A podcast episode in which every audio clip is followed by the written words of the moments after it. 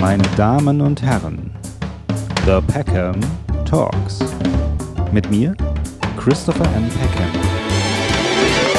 Ich begrüße den äh, Trainer und Coach für Männer und natürlich den Autor Björn Thorsten Leimbach in meiner Sendung. Herzlich willkommen. Christopher, herzlich, herzlichen Dank für die Einladung. Ja, ich freue mich, dass du da bist. Das ging ja ganz schnell. Ähm, ich habe nämlich dein tolles Buch gelesen. Noch nicht ganz, ich bin noch nicht fertig, aber ich habe und da habe ich gedacht, ich muss dich unbedingt in die Sendung einladen. Ja. Was, was war der Grund? Frage ich mal gleich zurück. Was hat dich fasziniert? Also, ich habe, ich arbeite noch nebenbei in einer, in der Gastronomie hinter der Bar. Also ich bin auch Barkeeper, ja. Und dann habe ich dort einen Kollegen, das ist der liebe Janosch, den grüße ich jetzt mal, weil der hat mir nämlich dieses Buch äh, gegeben und hat gesagt, du musst es mal lesen und so. Und dann habe ich gedacht, okay, irgendwie so, mache ich mal, fange ich mal an. Habe erst so gedacht, um was geht's denn da? Wusste nicht so genau, um was es geht und so weiter. Und dann habe ich mich da aber so reingelesen und habe gedacht, das ist ja interessant. Das ist ja mal eine interessante, da muss man ja erstmal, das muss man ja erstmal anfangen zu denken, sozusagen, weil man, weil eigentlich ja im, also ich sage jetzt mal so, im Mainstream man ja eigentlich ein ganz anderes Bild vermittelt bekommt. Also es geht um Männer und Frauen, um Männerbilder und Frauenbilder und man bekommt eigentlich im Mainstream ein ganz anderes Bild. Und wenn man dann angefangen hat, also ein bisschen ist es ja so, dass du einem da so ein bisschen den, den Blick öffnest, sage ich mal, für. Uh, finde ich, jedenfalls bei mir war das so. Uh, aber ich habe auch vielleicht durch meine Geschichte oder so. Und uh, dann liest man immer weiter und denkt so, hm, da ist schon irgendwie was dran. Ja. Okay, ja, es ist interessant, was du erzählst, weil ich mache ja keine Werbung und das Buch hat ja trotzdem hohe Auflagen. Und das geht fast nur, das geht fast nur über Mundpropaganda. Empfehlungen, Mundpropaganda. Ja, genau wie in deinem Fall. Ähm, das ist natürlich auch das Effektivste. Und das Buch habe ich 2006 geschrieben, 2007 ist es äh, erschienen und ich behaupte, das ist aktueller als damals noch. Ja, wie du genau das schilderst, der Mainstream hat sich eigentlich diagonal entgegenentwickelt zu dem, was ich da beschreibe. Oder sagen wir mal so, meine schlimmsten Fantasien wurden übertroffen. So könnte man es auch benennen. okay, also letzten Endes ist es ja so ein bisschen, wenn man es mal jetzt runter reduziert äh, auf eine Aussage, ist es ja der, äh, der bekannte toxische weiße Mann, der in unserer Gesellschaft vorherrscht und erstmal alle unterdrückt, vor allem Frauen, oder? Das ist erstmal so ein bisschen ja, also ist natürlich jetzt ein bisschen plakativ gesprochen, aber so ein bisschen das vorherrschende Bild in den Medien, oder? Ja, und ich behaupte, es ist genau um 180 Grad verdreht, wie vieles, was wir in den Medien sehen. Das genaue Gegenteil kommt der Wahrheit meistens näher als, ähm, sagen wir 170 oder 190 Grad. Ja? Also es ist nicht immer exakt, aber das fast das genaue Gegenteil ist wahr. Was als toxisch, toxisch bezeichnet wird, was aus meiner Sicht auch ein Undingen ist für Männlichkeit, genauso für Weiblichkeit, äh, diese Kombination, psychologisch gesehen ist, wird da einfach nur Müll produziert im Kopf. Äh, auch psychologisch nicht wertvoll, hilft nicht weiter. Aber was da bezeichnet wird, ist eigentlich ein klassisches Männerbild, was eben abgelehnt wird und was negativ dargestellt wird. So, also es wird nur eine scheinbar oder teilweise reale negative Seite von Männlichkeit dargestellt und äh, das Ganze praktisch umgedreht. Also das Gegenteil wäre gut. Das bedeutet, was ist denn ein toxischer Mann, was in den Mainstream-Medien? Ähm, interessanterweise, toxische Weiblichkeit taucht ja kaum auf. Ich drehe das immer gerne um, um deutlich zu machen, was ist da los. Ja? Toxische Weiblichkeit, aber wir reden über toxische Männlichkeit, ähm, weil dieser Begriff nun mal immer wieder verwendet wird. Also das geht gegen den weißen Mann, also sprich die Ureinwohner hier, darf man das überhaupt noch sagen? Ja? Also die, die klassischen mitteleuropäischen oder nordamerikanischen Menschen sind zum großen Teil oder traditionell genetisch eben Weiße. So. Und was sind dann eben traditionelle Werte von Mannsein? Sprich das, was Generationen, ich rede jetzt von der Steinzeit über Altertum, über Mittelalter und so weiter, uns geprägt hat. Äh, das ist eine Aggressivität, das heißt jagen, verteidigen, ähm, für die Familie sorgen und auch vieles aufbauen, was in dieser Gesellschaft nötig ist. Da braucht man gewisse Aggression für, dann braucht eine Orientierung im Leben, eine Zielorientierung, Handlungsorientierung. Ähm, man muss kämpfen können, man muss versorgen können, die Familie beschützen können. Ähm, man muss eine Zielgerichtetheit haben, man kann also nicht ewig lang diskutieren, wie erlegt man das Tier, äh, sondern man muss handeln, handeln und man muss Erfolg haben, weil sonst verhungert die Familie. Und ich muss auch meine Beute dann schützen. Das ist jetzt ein bisschen auf das Altertum oder die frühe Frühzeit verwendet, aber das kannst du natürlich auf viele andere Zeiten äh, äh übertragen. Das ist das, was Männer entwickelt haben. Also männliche Werte, wozu dann auch eben gehört, dass man Verpflichtungen einhält. Wenn du mit auf der Jagd bist, in einem Krieg bist, dann kannst du nicht sagen, ich fühle mich gerade nicht danach. Ja, das heißt Disziplin, Pünktlichkeit, Zuverlässigkeit, das Wort eines Mannes, das zählt. Und der sagt nicht hinterher, ach, ich habe es mir anders überlegt. Ja? So, das sind Eigenschaften, die die Menschheit im Grunde dahin gebracht haben, wo wir jetzt sind nämlich dass wir eine hohe Kultur haben, bei aller Kritik, die man so üben kann, die ich ja durchaus auch sehe, aber niemand möchte so leben wie in der Steinzeit. Ja, selbst wenn es dann angeblich klimaneutraler wäre. Ähm, da will, ja gut, die Grünen wollen vielleicht dahin, das sieht zumindest danach aus, aber kein vernünftiger Mensch möchte ohne Strom leben, ja, oder ja. ohne Autos oder ohne so Hightech-Produkte, die uns ja zum Beispiel ermöglichen jetzt gerade, ich sitze in Brasilien, du in Deutschland, ähm, dass wir miteinander reden können. Das sind natürlich alles Dinge, die zum großen Teil auf äh, Männer zurückgehen, die, die da viel in der Welt kreiert und erschaffen haben. So, und das wird als äh, äh, toxisch bezeichnet, weil bestimmte andere Aspekte wie Gewalt, Aggressivität in der unbewussten Form wird mit Gewalt gleichgesetzt. Und das nehme ich ja in dem Buch auseinander, dass Aggression und Gewalt eben nicht das Gleiche ist. Mhm. So, und es geht um diesen Baustein von Männlichkeit, Aggressivität oder Aggression. Ja, dieser Baustein ist wichtig. Das brauche ich, wenn ich Bildhauer bin, brauche ich eine Aggression. Ähm, ich brauche Aggression, wenn ich ein Unternehmen aufmache. Da muss ich mich durchsetzen gegen Behörden, gegen Konkurrenten, gegen äh, blöde Banker, die muss ich irgendwie äh. Ich brauche ich brauch also Aggression, egal was für ein Projekt ich mache. Ich brauche eine Aggression, wenn ich eine Frau erobern will. Wenn die dann sagt, willst du mit mir reden oder willst du mich küssen, sagt nein, dann gehe ich nicht beleidigt weg, sondern bin persistent. Da brauche ich eine gewisse Aggression. Natürlich schnappe ich sie nicht oder schlag sie, damit sie mich küsst. Ja, es ist eine subtile Aggression. Aber ich brauche eine, eine deutliche Aggression in, in, Auseinandersetzungen, zum Beispiel mit Konkurrenten, wenn ich eine Firma aufbauen will. Ich brauche Aggression beim Sport, wenn ich sportliche Leistungen, wenn ich ein Haus bauen will, hey, da brauche ich Aggression. Wenn ich einen Berg hochgehen will, das ist eine Tortur ab 3000 Meter Höhe. Ja? Das ist einfach nur Schmerz. Also ich bin jetzt kein Bergsteiger, die Bergsteiger mögen mir verzeihen, ja, aber wenn du durch den Ärmelkanal schwimmst, ist irgendwann auch nur Schmerz. Also wenn du sportliche Höchstleistungen haben willst, wenn du ähm, irgendwas erreichst, wo du Konflikte haben willst, dann brauchst du diese Aggression. Und Gewalt ist natürlich eine Kehrseite dieser Aggression. Ja? Äh, unbewusst, egoistisch angewendet, nur zerstörerisch. Aber natürlich muss ich auch zerstören, ist doch klar. Ich zerstöre ja ein Tier, wenn ich das töte. Ähm, das muss ich tun, wenn ich essen will. Ja? Ähm, ich muss auch ein altes Haus zerstören, wenn ich ein neues bauen will. Das muss ich auch tun. Aber es geht um diese unbewusste Form von, von Aggression, die dann Gewalt ist. Und was passiert ist, dass ein falsch verstandener Feminismus diese, mit dieser unbewussten Form von Gewalt oder auch mit männlicher Dominanz, männlicher Stärke nicht umgehen kann, das ablehnen, oft durch eine Geschichte von Traumata, die nicht aufgearbeitet sind und so weiter. Und das alles in einen Topf werfen und sagen, wir brauchen keine männliche Aggression mehr. Ja?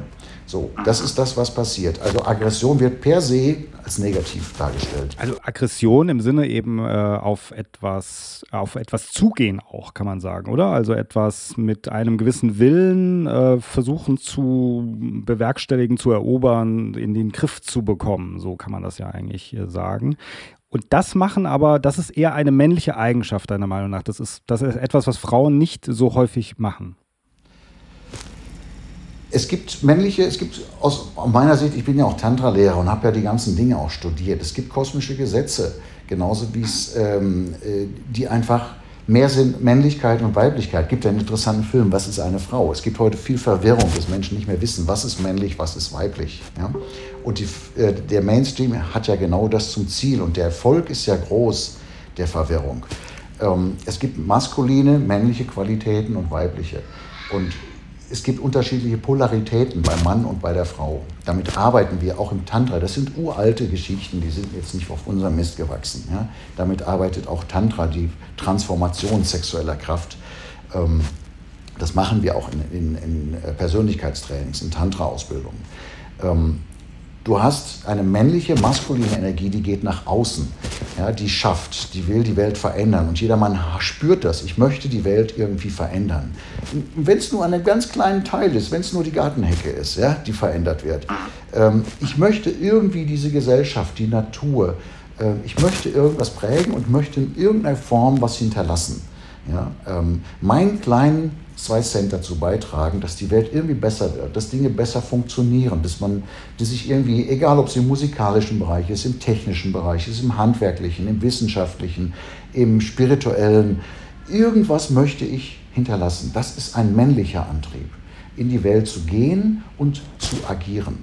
So, der weibliche, der, der weibliche Part ist der, ähm, ist der Teil, der beschützt, der also regeneriert, der harmonisiert, der eine Versorgung äh, sicherstellt, der auch harmonisiert.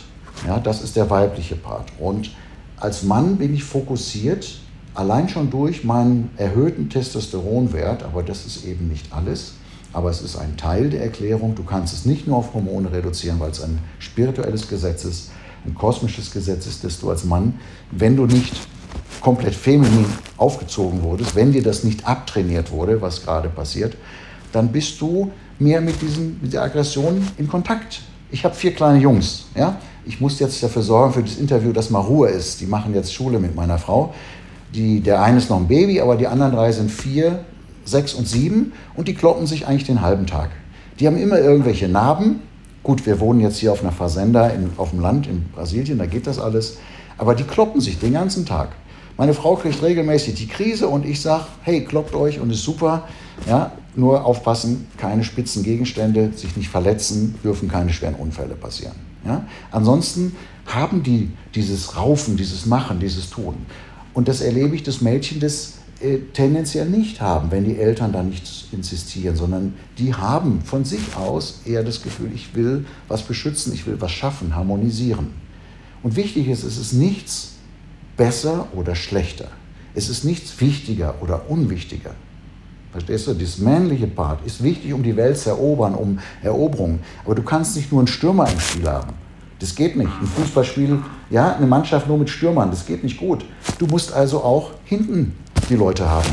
Und ein Mann ohne Rückendeckung, ohne feminine Energie, respektive ohne eine Frau, brennt einfach aus. Der wird krank, der wird unglücklich, der fängt an zu saufen, der, äh, der, der verausgabt sich, der wird halt meistens energetisch, physisch krank, der braucht diese Harmonie. Die Frau, die mal zurückpfeift, die sagt, pass mal auf, heute bleibst du mal zu Hause, so geht das nicht, du bist krank, du gehst nicht. Ja, also es braucht diesen harmonischen Teil und der ist nicht weniger wert. Wir haben das ja, die Laila Bust, meine Geschäftspartnerin, die gibt ja Seminare für Frauen, Dakini-Trainings, ich gebe Seminare für Männer, Herzensträger-Trainings, um Männern und Frauen wieder zu helfen, zu ihrem maskulinen oder femininen Ursprung zurückzukommen. Hm. Also das ist genau, das ist nämlich auch nochmal wichtig. Also du hast das ja jetzt nicht einfach nur alles äh, irgendwie dir so äh, ausgedacht und dann gedacht, ich schreibe mal dieses Buch. Also Männlichkeit leben heißt das übrigens, habe ich schon gesagt, ich weiß gar nicht, ob ich Männlichkeit leben, aber die Stärkung des Maskulinen, wir verlinken das aber auch, dann kann man sich es bestellen. Ähm, du greifst auch eben auf einen großen Erfahrungsschatz zurück, denn du hast tatsächlich viele Situationen, Männer und Frauen selbst erlebt, oder? Und was eigentlich auch passiert. Also ich behaupte mal, wir können auch statistische Aussagen prägen. Ähm, weißt du, Christopher, wir machen diese Arbeit jetzt seit 30 Jahren. Ich gehöre ja dazu zum Urgestein, sage ich mal. Ja? Äh, wir machen 30 Jahre intensive Seminare. Wir reden über 100, 200 Seminartage im Jahr. Also wir reden über keine Ahnung, 40.000 Teilnehmer, deren Biografien wir im Detail kennen, also nicht Vorträge halten, ja, da sitzen Leute rum, sondern wir kennen jede einzelne persönliche Biografie ganz, ganz genau. Wir haben mit denen intensiv gearbeitet in ihre Traumata, an Beziehungsverhalten, Sexualverhalten. Ja, also wir haben mit diesen Menschen wirklich gearbeitet, nicht nur oberflächlich äh, intellektuelle Daten gesammelt. So, und da sieht man einfach auch, das ist unwahrscheinlich viel statistisches Material. Das ist mehr als in jeder normalen Umfrage. Verstehst du? So, und damit kriegen wir auch mit, was passiert hier gesellschaftlich. Vor allem in Bezug auf Beziehungen. Ja? Das geht eher bergab, das wird immer schwieriger. Ähm, in Bezug auf Männlichkeit, Selbstwert als Mann. Ja? Die Männer fangen an, sich für sich selbst zu schämen. Schämen, ein Mann zu sein. Und die Frauen gehen in eine Richtung, dass sie, sagen wir, öffentlich ähm, äh, in einer Art Größenwahn gebracht werden, nämlich jede Zickerei ist gut so. Und äh, jede Zickerei darf sein, ich muss mir von einem Mann nichts sagen lassen und ich muss unabhängig bleiben und sein um jeden Preis. Also das sind so Dinge, die beigebracht werden im Menschen. Da sehen wir eine Veränderung im Beziehungsverhalten, im Sexualverhalten. Und das können wir belegen als, als Paar- und Sexualtherapeuten. Wir haben das ganze Jahr große Seminare mit circa 60 Teilnehmern immer. Und von diesen 60 kennen wir wirklich intensiv die Biografie. Wir sehen, wie die im Training, wir machen da Körperübungen, äh, ähm, alle möglichen Rollenspiele, wir machen Initiationen. Wir sehen, wie, wie reagieren die, ähm, wenn man die Rückführung in die Kindheit, in der Jugendzeit, bei Geburt, ähm, wir arbeiten mit diesen Themen und da würde ich sagen, da, da sind wir am Nerv der Zeit. Ja, du siehst die Themen wirklich, du kriegst die wirklich mit. Anders als so Leute, die nur so intellektuelle Umfragen machen. Was die Leute sagen, bla bla hier oben. Ja, äh, wie ist deine Beziehung? Da sagen die alle bla bla. Wenn wir die beiden im Paarseminar haben und die eine Übung machen, wo sie sich gegenseitig anschreien, eine erotische Massage miteinander machen, oder wir die in eine emotionale Extremsituation bringen, ja, dann sehen wir, wie es wirklich um die Paarsituation bestellt ist. Ja? Das ist wie ein besten Freund, äh, wenn du mit dem am Stammtisch sitzt und ihr Bier nach dem anderen trinkt, dann seid ihr die besten Freunde. Aber wie sieht es am Sturm am Schiff aus? Ja? Dann siehst du, oder der eine ist geimpft, der andere nicht geimpft. Wir müssen ja keine extremen Dinge haben. Ja? Das hast du ja die letzten Jahre gezeigt. Wie ist es dann mit der Freundschaft? Der eine trägt eine Maske, der andere nicht. Das, diese simple Dinge haben ja gezeigt. So, und wir sehen diese Menschen in, in emotionalen Situationen. Ja? Und da kriegen wir ganz viel mit, was passiert da in Bezug auf Weiblichkeit, Männlichkeit. Und der Untertitel unseres Instituts, der heißt das Liebes- und Beziehungstraining. Das heißt, wenn ich mal sage, Experten sind wir eigentlich für, für Liebe und Beziehung, also für, für Beziehungsverhalten. Und ähm, da, da, fragen wir uns, warum ist es so schwierig? Warum tun Männer und Frauen sich so schwer, eine langfristige Beziehung aufrechtzuerhalten? Warum wird es immer schwieriger? Und dann haben wir uns mit Männlichkeit und Weiblichkeit beschäftigt. Ja? Hm. Aber da, da, da, hätte man ja wahrscheinlich früher hätte man gesagt, naja gut, früher war die Frau abhängiger vom Mann und dann äh, ist sie eher bei ihm geblieben und heute sorgt sie für sich selber, oder? Das hätte, würde man doch so erstmal so in den Raum werfen. Ja, das ist der Mainstream, der den Frauen sagt, ähm, sich, sich äh, in irgendeiner internationalen Firma kapitalistisch ausbeuten zu lassen, irgendein Grätchen im Getriebe zu sein und dann irgendeinen Titel zu kriegen, Wobei, wenn die Firma rationalisiert, wirst du mit dem Kick rausgekickt. Ja? Das ist wichtiger für dich als Frau, als dich um deine Kinder zu kümmern, denen das wirklich Wichtige weiterzugeben. Und den Frauen wird unterstellt, wenn sie sich um die Kinder kümmern, sind sie per se ausgebeutet und unglücklich und abhängig. Und das ist diese Gehirnwäsche, die da passiert. Das stimmt so einfach nicht. Ja?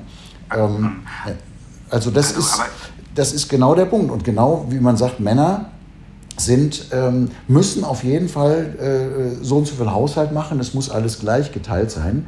Und wir sagen, dass, also was passiert ist, dass die Männer- und Frauenrolle, die Pole, die wir haben, nivelliert werden. Ja?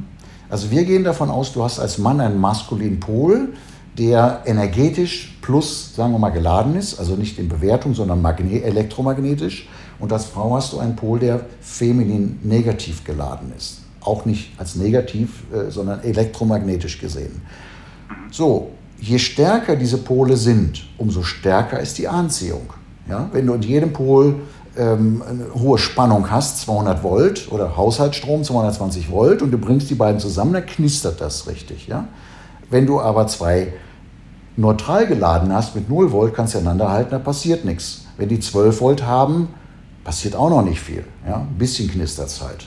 So, und damit arbeiten wir. Wir versuchen ja Beziehungen zu retten, vor allem wenn Kinder da sind. Wir versuchen ja Menschen zu helfen, eine erfolgreiche Beziehung zu führen. Also eine liebevolle, eine, eine, eine gute, auch sexuell erfüllende Beziehung. Und wir sind darauf gekommen, dass diese Gleichmacherei eben nicht funktioniert. Dann hast du maximal hast du da eine Wohngemeinschaft. Ja? Äh, die Beziehung, ja, die, die, die sind keine sexuellen Paare mehr. Da ist keine Liebesbeziehung mehr. Die funktionieren dann. Das ist vielleicht okay, aber erfüllend ist es mit Sicherheit nicht. Ja? Und die, die Beziehung muss auf der Polarisierung, ähm, basiert auf der Polarisierung, zumindest die sexuelle Anziehung. Dafür ist diese Polarisierung wichtig. Dafür muss ich als Mann der Mann sein, als Frau die Frau. Und jede Frau, so ähm, Christopher, das ist einfach so, wünscht sich, dass der Mann sie anspricht, dass der Mann sie erobert, dass der Mann sie küsst, dass der Mann versucht, sie an, an die Wäsche zu gehen, dass der Mann das Restaurant aussucht, dass der Mann die Führung übernimmt, dass der Mann sie beschützt, wenn nachts irgendwelche Randale Leute kommen. Ähm, das wünscht sich jede Frau. Ja, es sei denn, es ist völlig verkehrt. Und jeder Mann, ähm, äh, und das, das ist das Ursprüngliche. Wenn sie aber in dieser Rolle ist, dass, dass sie den Mann ansprechen muss, dass sie ihn küssen muss, dass sie ihn mit nach Hause nehmen muss, dass sie ihn ausziehen muss, dass sie ihn beschützen muss, wenn, der, wenn er ange, angepöbelt wird, dann funktioniert das nicht in diesen Rollen. Dann verliert sie jedes Interesse und jeden Respekt. Das ist leider das, was passiert.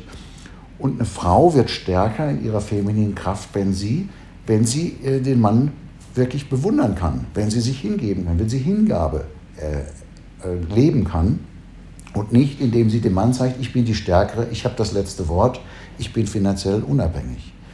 Und damit arbeiten wir, ne? dass wir Männer und Frauen praktisch in der Beziehungskrise trennen, Männer und Frauen in ihren weiblichen oder männlichen Pol stärken. Und weißt du, der Erfolg zeigt ja, die Paare kommen dann zusammen. Wir haben, ich weiß nicht, wie viele tausend Paare schon gerettet, Partnerschaften gerettet. Ja? Ähm, weil die wieder gestärkt sind, weil Sexualität wieder stattfindet, weil da wieder eine Anziehung ist. Ja? Ich, ich, ich, glaube, ich glaube halt, dass, ähm, dass natürlich, wenn man über solche Themen spricht, äh, dass natürlich oft verstanden wird, so wie du das jetzt auch äh, äh, runtergezählt hast, aufgezählt hast, was sich zum Beispiel eine Frau wünscht, dann sagst du, hast du zum Beispiel gesagt, dass der Mann ihr an die Wäsche geht, ja. So, und ich glaube, was oft verstanden wird, ist aber auch, dass dann, oder im Negativen, Frau, dass man dann sagt, ja, ihr denkt wohl, dass alle Frauen wollen, dass, dass Männer uns an die Wäsche gehen, weißt du, aber es geht ja eigentlich eher darum, dass du meinst, die, der Mann, der jetzt dieser Frau total gefällt, dass dieser Mann diese ersten Schritte macht und dass nicht generell Frauen so sind, sondern einfach nur in ihrer Rolle sozusagen dann vielleicht eher devoter äh, orientiert sind und eher wollen, dass dann der Partner dominanter ist. Ja. Weißt du, ich habe den Vorteil, Christopher, ich kriege, wenn da zum Beispiel Paare kommen, kriege ich eine Version vom Mann geschildert und die Laila kriegt eine Version von der Frau geschildert. Und in den wenigsten Fällen ist das kompatibel. Da sagt der Mann, boah, ich habe meine Frau erobert. Und dann sagt die Frau, meine Güte, ich muss, was ich musste ich alles machen, damit er mich mal angesprochen hat. Ich habe fast meine Möpse rausgeholt, ich habe mir über die Zunge geleckt, habe mit den Haaren gespielt, habe mir über die Brusen gestrichen, habe geguckt, dass die Nippel rausstehen, bin an ihm vorbei, habe ihn aus Versehen angerempelt. Ähm, und dann hat er mich angesprochen. So, also das ist schon erbärmlich. Sie, sie denkt, was ein erbärmlicher Feigling. Ja? So, sie war aber scharf auf ihn. So, und dann sagt er, ja, ich habe sie geküsst. Ja, was? Dann sagt sie, ich habe die ganze Zeit mit meinen Lippen gespielt. Ich habe die ganze Zeit auf seinen Mund geguckt. Ich bin dicht an seinen Mund geblieben, habe ihm die Augen geschaut. Ähm, ja klar, er hat geküsst, aber eine, eine, also eine steilere Vorlage hätte sie nicht machen können. Und dann geht es genauso. Dann sitzt sie zu Hause und er redet und er redet und er redet. Und sie ist so scharf auf ihn und er redet und er redet. Dann setzt sich neben ihn, kuschelt an sich und er er redet und streichelt so ein bisschen den Arm. Sie muss anfangen, ihn auszuziehen, damit da überhaupt was passiert. Die meisten Männer sind so wenig sexuell, weil sie so Angst haben, dass sie dann als Vergewaltiger dastehen, sind so feige und so weichgespült, weil sie denken, das wird ja in dem Mainstream gesagt, wenn du eine Frau küsst, dann bist, hast du schon, bist schon halb im Knast. Wenn du ihr an die Wäsche gehst, ohne das schriftliche Einwilligung zu haben, ohne fragt, darf ich dir den obersten Hemdknopf aufmachen? Ist das auch okay? Müssen wir das schriftlich machen? Nicht, dass ich eine Anzeige kriege. Die meisten Männer sind so ängstlich und die Frauen kriegen die Krise, wenn sie die maskuline Rolle übernehmen müssen und den Mann ausziehen müssen und sich dann auf ihn draufsetzen müssen. So funktioniert das nicht. Ja? Und Feministinnen, beziehungsweise Laila hat ja auch nichts gegen Feministinnen, zum Beispiel meine, meine Geschäftspartnerin. Sie sagt, es ist ein falsch verstandener Feminismus. Das sind Frauen, die schwer traumatisiert sind, die ein Problem haben. Wir arbeiten mit Familienaufstellungen, dann, das heißt, entweder in der Familie oder in der Ursprungsfamilie oder in Generationen davor gab es Gewalt, gab es sexuellen Missbrauch, der nicht aufgearbeitet wurde, der transformiert wurde. Und wer den nicht aufarbeitet, überträgt die Gewalterfahrung dann auf die anderen. Und das haben wir leider sehr viel. Wir arbeiten solche Traumata auf, bei Männern wie bei Frauen. Hm. Aber man kann im Umkehrschluss natürlich nicht sagen, früher war alles besser, oder? Das kann man auch nicht sagen. Wenn man sagt, der, früher der Mann, der dann eher gesagt hat, so jetzt hier du da rein und los geht's und so. Das war auch nicht unbedingt besser, oder? Oder war das besser? Ähm, das besser macht keinen Sinn. Äh, war die Mode früher besser? Früher waren Frauen dick und heute sind sie dünn. Äh, ja? Äh, war das besser oder schlechter? Äh, waren, waren die Hochfrisuren besser oder äh, unten alles wegrasiert, kahl rasiert? Ist das besser? Ähm, ja, ist Geschmackssache. Also was, was wir sagen können als Paartherapeuten ist, früher haben die Beziehungen länger gehalten. Der Anspruch an Beziehungen war nicht so hoch. Die Leute waren mit weniger glücklich. Wir haben heute einen Überanspruch an Beziehungen. Was der Partner alles leisten muss, ist eigentlich 27 Gegensätze. Er muss einfühlsam und dominant sein, muss die ganze Zeit für mich da sein, aber beruflich erfolgreich sein, muss kinderlieb sein, aber äh, äh, äh Sportskreck sein, muss im Bett die absolute Nummer eins sein, aber äh, gleichzeitig total treu. Also äh, das ist ein kompletter Überanspruch und wir sehen, dass immer mehr Kinder durch Trennung traumatisiert werden. Sorry, aber das mein wichtigstes Buch ist nicht Männlichkeit leben, sondern Bevaterung. Und es gibt es auch nicht mehr, weil Warum auch? Ja, es gibt es nur noch digital als E-Book, weil das ein politisches Buch ist, weil das natürlich dem Feminismus und den Buchhandlungen nicht entspricht. Da sitzen überwiegend Frauen, die das nicht gut finden, weil ich sage, der Vater ist da wichtig. Und Jungs brauchen, brauchen diese maskuline Energie. Und das, äh, das ist das, was passiert. Dass, dass Jungs immer weicher gemacht werden dass Jungs immer femininer gemacht werden, dass ihnen dieser männliche Part abtrainiert wird und wir haben dann immer weniger Familien, die funktionieren. Ja, unser Ziel ist es, dass Kinder keine Trennung erleben. Unsere Erfahrung ist in den ganzen Aufstellungen, in der ganzen Beziehungsarbeit ist, dass Trennungskinder Trennung, Selbsttrennung erleben. Für Trennungskinder ist es sehr schwer, eine, eine, Familie aufzubauen, die dauerhaft funktioniert. Ich sage mal, bis die Kinder erwachsen sind. Es muss ja nicht bis zum Lebensende sein. Ja?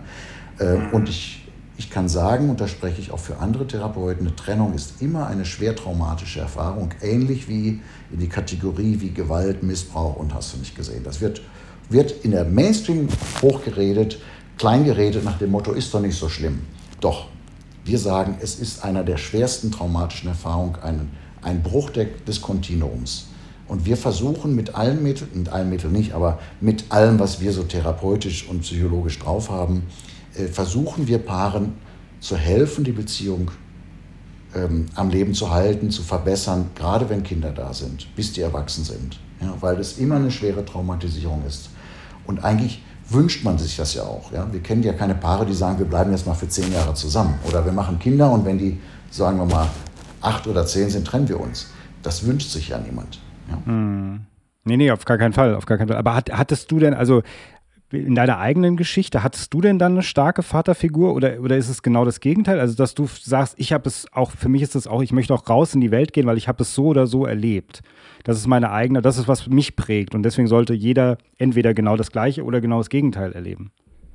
Du, ich habe äh, Eltern gehabt, ich habe durchaus einen dominanten Vater gehabt da waren die Rollen relativ klar. Meine Mutter hat zwar auch, wir haben drei Kinder, wir waren zu dritt oder sind zu dritt. Ähm, und äh, natürlich war die zu Hause, hat nebenbei gearbeitet noch, aber nicht so viel, ja, äh, ab einem bestimmten Alter, aber sonst war die zu Hause verfügbar. Wir haben klassische Rollen und meine Eltern haben sich dann irgendwann getrennt, aber da war ich dann 30 oder 40, ich weiß nicht mehr. Also jedenfalls in der entscheidenden Phase waren sie als Paar einfach da. Und äh, ich habe ja viele Therapien gemacht und immer diese Kritik an den Eltern und was, was gibt es auszusetzen und so weiter, bis ich irgendwann gemerkt habe, nein, die haben vieles richtig gemacht. Wenn ich äh, gerade heute Familien sehe, die sich vor den Kindern nur streiten, wo nichts Liebevolles ist, nichts Respektvolles, wo sie jeden Tag bangen müssen, äh, geht Mama, geht Papa. Ja, das ist ein so unendlicher Stress für die Kinder. Und sie verlieren den Glauben an die Liebe, sie verlieren den Glauben an eine Partnerschaft, sie verlieren den Glauben an das Kontinuum. Und das ist aus meiner Sicht eines der schwersten Traumata, die heute praktisch zum Norm erhoben wird. Aus meiner Sicht sind Menschen, die ihr Traumata nicht bearbeiten, da sitzen viele von denen an Schaltstellen in der Politik und Wirtschaft, die nicht bereit sind, sich ihr Traumata anzugucken und die dieses Traumata sozusagen zu Politik machen. Die wünschen, dass alle anderen dieses Trauma auch erleben. Also ich sage dir ein einfaches Beispiel. Erinnerst du dich mal, Christopher, du hast eine schwere Trennung hinterher gehabt, die Frau hat dich mies behandelt, du könntest nur den ganzen Tag heulen vor, vor Trennungsschmerz. Das kennt, kennt jeder, glaube ich. Ja? So. Dann gehst du spazieren. Da sitzt dann ein Pärchen frisch verliebt auf der Bank, knutscht und hält Händchen. Ja, da könntest du doch eine Knarre nehmen und die abschießen, oder? Sorry, aber äh, ja, also vielleicht weiß nicht, ob ich sie direkt töten möchte, aber ähm, ich weiß schon, was du meinst. Also ja, dass es halt in mir was triggert halt auch, gell? Genau, es triggert in dir genau diese Sehnsucht, diesen Schmerz. Und dann willst du das nicht sehen. So, und das ist das, was passiert. Wir haben, wir haben viele traumatisierte Menschen in der Politik an Schaltstellen, die genau das Trauma zur Realität erheben, weil sie das nicht bearbeiten müssen. Und wir haben immer mehr traumatisierte Menschen durch zu frühes Weggeben, mangelnde Mutter, mangelnde Vaterbindung vor allem, äh, mangelndes Kontinuum erlebt, also liebende Verbindung erlebt. Und das wird zur Norm erhoben und der Mensch ist nicht so, Beziehung ist nicht so wichtig. Wir sehen das ja gerade, die Absurditäten. Mama ist nicht wichtig, Vater ist nicht wichtig, Papa. Ja, das sind nur irgendwelche Bezugspersonen, die beliebig ersetzbar sind. Und wir sagen genau das Gegenteil. Es gibt genau einen Vater und eine Mutter. Und wenn die sterben oder nicht da sind, klar gibt es einen Ersatz, aber ein Ersatz ist immer ein Ersatz. Ja, es geht um diese beiden. Und es ist wichtig, die Rollen auszufüllen. Und deshalb sind wir, das spreche ich für Leila und mich da dran, auf unsere Art, ich für die Männer, sie für die Frauen, wie können wir Beziehungen, wie können wir Menschen helfen, eine erfüllte Beziehung zu führen. Ja? Und die meisten wünschen sich auch eine längfristige Beziehung. Also nicht, wenn er Anfang 20 ist, dann willst du ein bisschen Spaß haben das ist okay. Aber irgendwann mit 30 oder so wollen die meisten doch eine längerfristige Beziehung, eine dauerhafte Partnerschaft, wünschen sich Familie. Ja? Und dafür musst du ein Kontinuum haben. Und das hängt damit zusammen, inwieweit bin ich als Mann in meiner Männlichkeit verankert und brauche nicht eine Bestätigung durch die Frau. Weil die meisten Männer laufen die ganze Zeit hinter der Bestätigung her. Die, die wollen Bestätigung durch Frauen. Und ich bringe denen in den Männertrainings bei, dass sie das vergessen können die Heimat sind die Männer und nicht die Frauen. Ja? Also die sich gegenseitig Bestätigung geben, dann die Männer, meinst du? Mhm. Genau. Du musst in deiner Männlichkeit Bestätigung finden und du musst die mit deinem Vater finden. Das ist die wichtigste Figur im Leben, der wichtigste Mensch im Leben eines Mannes. Mit dem musst du klarkommen und zwar nicht nur klarkommen, sondern eine tiefe innige Beziehung haben äh, und geklärte Beziehung haben. Da scheitern viele dran. Ja, ich frage als erstes, wenn ein Mann kommt, der hat irgendwelche Probleme im Leben, dann frage ich immer als erstes, wie geht es deinem Vater? Und dann sagt er immer, nein, das ist jetzt nicht Thema, sondern Thema ist, denk dir was aus, sexuelle Probleme, Partnerprobleme, Geldprobleme, Selbstwertprobleme. Dann sage ich immer, interessiert mich nicht, wie geht es deinem Vater? Und ich insistiere drauf. Und dann sagt mein Vater, ach, mit dem habe ich schon lange keinen Kontakt mehr. Oder mein Vater kenne ich nicht. Sage ich, bingo, ins Schwarze getroffen. Daran arbeiten wir. Jetzt will ich gar nicht dran arbeiten. Sage ich, mir egal. Ja? Es bringt nichts. Das heißt aber, du ja, musst das okay, bearbeiten. Ja? Das ist die zentrale Figur deiner Männlichkeit. Deshalb ist das auch ein zentrales Thema im Männlichkeit Leben, in dem Buch. Ja? Die Vaterfigur ist ein zentrales Thema, die positive Vaterbindung. Und die mhm. fehlt vielen muss ich mal fragen, jetzt persönlich, also mein Vater hat die Familie verlassen, da war ich vier Jahre alt. Dann, ich hatte eigentlich überhaupt keinen Kontakt mehr. Bin mit meiner Mutter, Großmutter groß geworden und mit meinem Großvater, muss ich dazu sagen. Äh, dann hatte ich mit 18, 19 wieder Kontakt zu meinem Vater. Es war aber immer ein bisschen schwierig, weil mein Vater eher so ein bisschen so bankerartig ist und ich bin eher so künstlerartig. Und der kam mit mir nicht so gut zurecht und ich vielleicht auch nicht mit ihm. Ähm, dann habe ich immer so, dann hatten wir auch keinen Kontakt mehr. Er hat, weil er hat auch eine neue Familie gegründet gehabt und hat neue Kinder bekommen und hat das auch so ein bisschen ausgetauscht, muss man sagen sagen. Hatte ich jedenfalls das Gefühl. Ähm, und dann habe ich immer gedacht, es gibt irgendwann eine Aussprache, möglicherweise, oder vielleicht, wenn wir uns wiedersehen, dann ist er irgendwann gestorben und äh, fertig, ja, aus. Und das habe ich auch nur so halb mitbekommen. Gibt es da noch Hoffnung für mich? Weil letzten Endes hatte ich zum Beispiel eine, eine, relativ starke Großvaterfigur, der ist zwar auch äh, gestorben, als ich ein Kind war dann, aber den habe ich äh, sehr positiv in Erinnerung und der war für mich immer so ein bisschen wie so eine Vaterfigur. Natürlich gibt es immer Hoffnung. Sonst brauche ich diese Arbeit nicht machen, verstehst du? Ähm, ja, es ist schade, dass er schon tot ist, äh, weil da die Beziehung, äh, weil, weil er da nicht mehr da ist, weil du das nicht klären kannst. Ja? Aber klar, ja. komm, ins, komm ins Männertraining. Step 1 ist Thema Vater. Ja, es geht darum, sich den ganzen Gefühlen zu stellen. Das ist die emotionalste Männerbeziehung, die ich als Mann habe. Und es ist die Blaupause für alle anderen Freundschaften, für alle anderen Beziehungen, egal ob zu Freunden, zum Chef, zum Mentor, zum Mitarbeiter, zum Trainer, zum Therapeuten, egal zu wem. Also der, Männer, der Mann ist die Schlüsselfigur für deine Beziehung zu Männern, so wie die Frau, die Mutter, die Schlüsselfigur ist für deine Beziehung. Aber das ist ein anderes Thema. Ähm, wir gehen an den Ursprung zurück. Wie gesagt, wir machen das schon so ewig lange. Ja, also wir, wir haben keine Lust, uns mit, ab, mit, dem, mit dem Randkonflikten zu beschäftigen. Wir wollen den Menschen helfen, zum Ursprung zu gehen, weshalb sie da Probleme haben. Und das ist beim Mann, deshalb fängt das Männertraining mit dem Step Vater an, dein Problem mit dem Vater lösen. Also das sozusagen dann mit dem, was ich jetzt erzählt habe, dann die Lösung wäre, wenn ich jetzt in dieses Männertraining gehen würde, dass ich müsste das mit mir irgendwie hinkriegen. Ich müsste das in mir suchen und einen oder einen Kontakt wieder aufnehmen sozusagen. Und ja, irgendwie diese Gefühlsstellen, die da sind, all den Guten und den Negativen, all der Wut, all der Enttäuschung, all der Einsamkeit, all der Verzweiflung, all dieses Gefühl von Papa ist nicht da, da ist kein Papa, der stolz ist. Meine Jungs kommen an, die können auch jederzeit ankommen. Außer jetzt, wo wir gerade das Interview haben. Ähm, die wissen ja, die rufen mich auch an in der Pause im Seminar, wenn ich in Deutschland bin, dann gehe ich auch dran, weil sie haben irgendwas geschafft. Der hat zum ersten Mal, ist er alleine auf Trab geritten oder so. Ja, denn dann sage ich, hey Junge, super, ich bin stolz auf dich. Das ist so wichtig für Jungs. Deshalb versuche ich immer da zu sein, ja, dass die den Stolz oder die Ohrfeige, ja, wenn wenn die Mist bauen, wenn sie wirklich über die Grenzen gehen, die Reibungsfläche auch bieten, ja, so, also das ist so wichtig. Und wir haben eine Generation, wo wir haben drei Generationen in Deutschland durch die Kriege und durch den Feminismus mittlerweile, wo Jungs ohne Väter aufwachsen oder mit einem extrem negativen Vaterbild und praktisch nur gepampert werden von Frauen. Wir haben eine weibliche Sozialisation mit weiblichen Verhaltensweisen, weiblichen Werten. Und das geführt genau zu diesem Nice-Guy-Verhalten, Grinser, abhängig von Frauen. Die, die Leute sind die Männer sind komplett verloren in Beziehungen, weil sie die Partnerin nach kurzer Zeit zur Mama machen, emotional abhängig werden und die Frau jeden Respekt verliert, ja, weil der Mann nicht selbstständig ist. Ähm, weil die Männer ertragen keinen Schmerz, ertragen kein, keine Konflikte, laufen vor Konflikten weg, haben nicht die Eier, wirklich Dinge anzugehen, haben nicht die, die Eier, sage ich mal, wenn ich jemand die Hand gebe, sage, ich halte den, das Wort, das Wort zu halten, Verantwortung übernehmen. Ja? So, auch wenn es Schmerz ausmacht, auch wenn es eine blöde Verantwortung ist. So, das bringe ich den Männern letztendlich bei, das müssen sie nachholen, weil das ist das, was ich als Vater, diese Reibungsfläche biete ich als Vater, die Herausforderung, die Abenteuer. Ja? Meine Frau kriegt regelmäßig die Krise. Was meinst du, was meine Kinder hier alles machen? Wir gehen segeln auf dem See, auch bei Starkwind. Ja? Wir gehen aufs Meer schwimmen, wir durch die hohen Wellen raus. Ja? Meine Frau darf das nicht sehen, die kriegt einen Herzinfarkt. Aber ich weiß, was ich tue. Ja?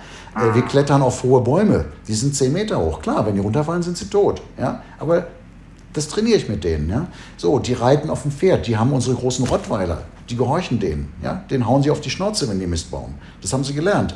Unsere Arbeiter laufen weg, wenn die Rottweiler kommen. Ja? Also ähm, die kriegen Herausforderungen. Das lernen sie von mir als Vater.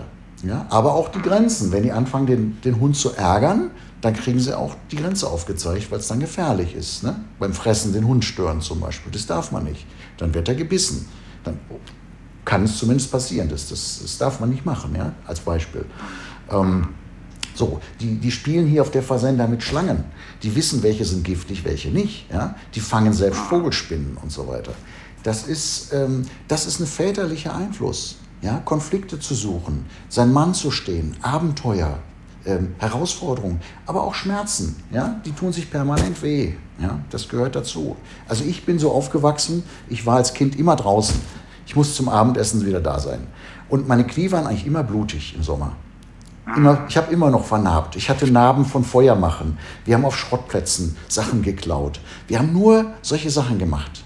Und mir hat das gut getan. Das haben Jungs heute nicht mehr. Die werden feminin sozialisiert. In den Schulen sind nur Frauen, im Kindergarten sind nur Frauen. Die haben keine Vorbilder, keine männlichen Vorbilder. Und wenn der Vater fehlt, der Lehrer fehlt, der Onkel fehlt, äh, wie du das selbst sagst, der Großvater war der Einzige und der ist dann auch früh gestorben, leben wir mit der Muttermilch, mit allem die weibliche Sozialisation auf. Und ich versuche den Männern praktisch das nachzuholen mit Initiationen ähm, in die Männlichkeit, was da gefehlt hat. Hm. Was denkst, was denkst du eigentlich, wie ist das dann eigentlich bei zum Beispiel gleichgeschlechtlichen Paaren, die Kinder bekommen oder Kinder adoptieren oder was auch immer, die die dann großziehen, haben dann zwei Mütter oder zwei Väter? Wie siehst du das? halte ich für extrem Quatsch, weil ein Kind braucht eine Mutter und ein Vater braucht Bemutterung und Bevaterung. Beides braucht, braucht das Kind. Ja? Und wenn der eine, wenn jetzt, und sowas, ich sag mal, das ist wie ein Stiefvater oder so. Ähm, natürlich, wenn der Vater stirbt, ist ein Stiefvater besser als nichts, aber er ersetzt den Vater eben nicht. Ja, du kannst nicht, du kannst nicht das abnorme Modell oder die, Ersatz, die Ersatzlösung zur Norm erheben. Ja, ich halte da überhaupt nichts von. Aus meiner Sicht sollte das verboten werden, die Adoption. Zwei, weder zwei Mütter noch zwei Väter. Ein Kind braucht Mutter und Vater. Ich sehe das doch. Weißt, weißt du, Christopher, wir haben tausende von Fällen. Wir sehen das doch. Wir kriegen die Biografie mit. Wir kriegen mit, wie ticken die Leute. Ja? Wir erleben die in Trainings, die oft acht, neun Tage am Stück sind. Die Leute gehen bei uns wirklich durch Himmel und Hölle, durch ein Vollwaschprogramm. Wir erleben die Leute, wie sie lachen, wie sie weinen, wie sie schreien, wie sie heulen, wie sie an Traumata kommen, wie sie in Ekstase sind, wie sie in sexueller Ekstase sind, wie sie in allen Emotionen, die sie sonst im Leben nicht haben. Da erlebst du Menschen, wie wenn du mit denen den Atlantik überquerst oder über das Himalaya-Gebirge kletterst. Ja? Dann weißt du, wie dieser Mensch tickt. Und so erleben wir die Menschen.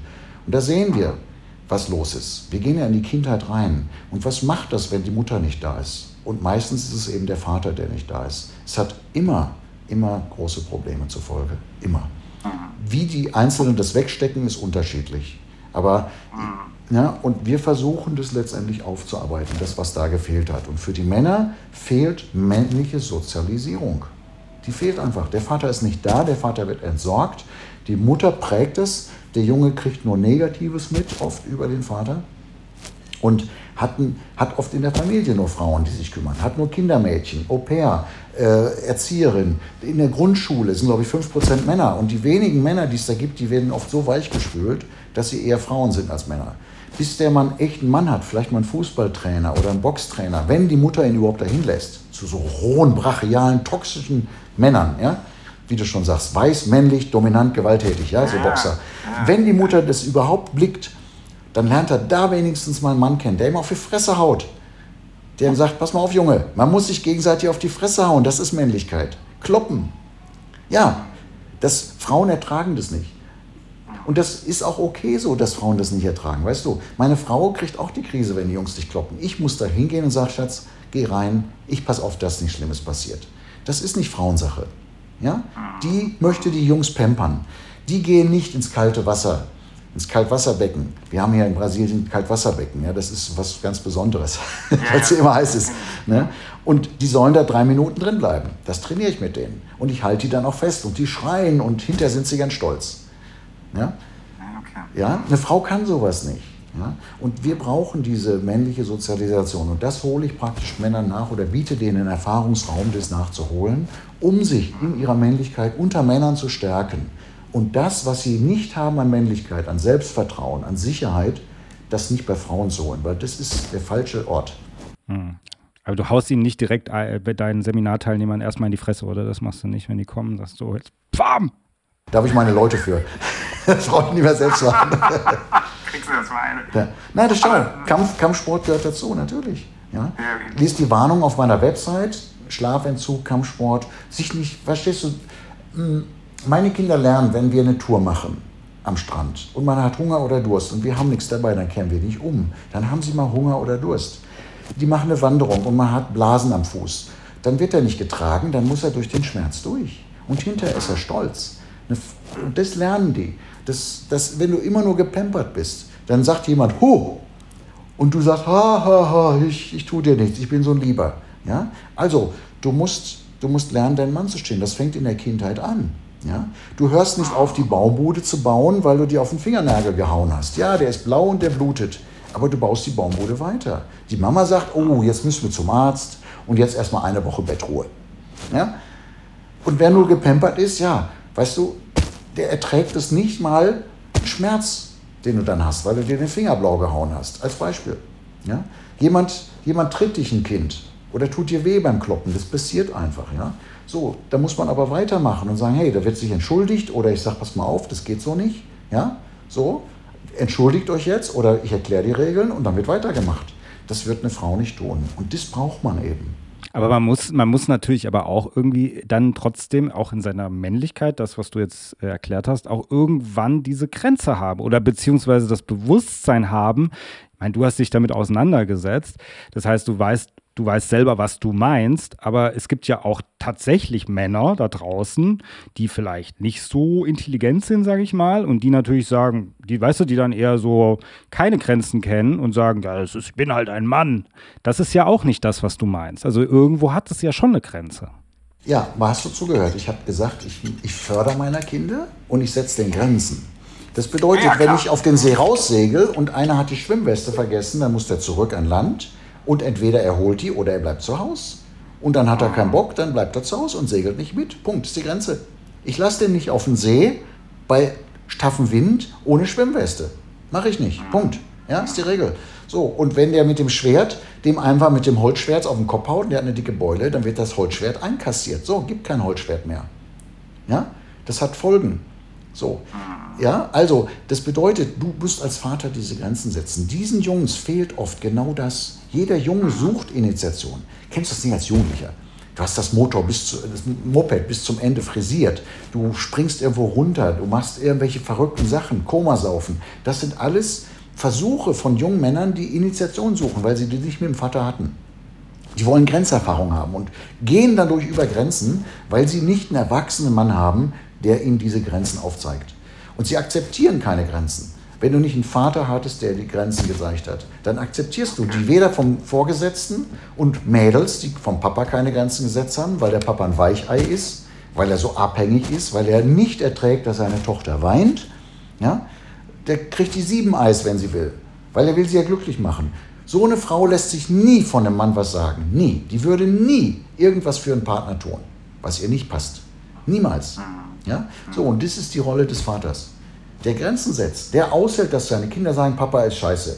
Papa, ich liebe dich nicht mehr. Papa, du bist doof. Nie wieder will ich dich sehen, Papa. ja, so, so, sind Kinder halt. Das musst du aushalten als Vater. Und nicht sagen, Hilfe, meine Kinder lieben mich nicht mehr. So sind heutige Väter oft, ja. Und machen dann alles im Glauben, das wird den Kindern gut tun.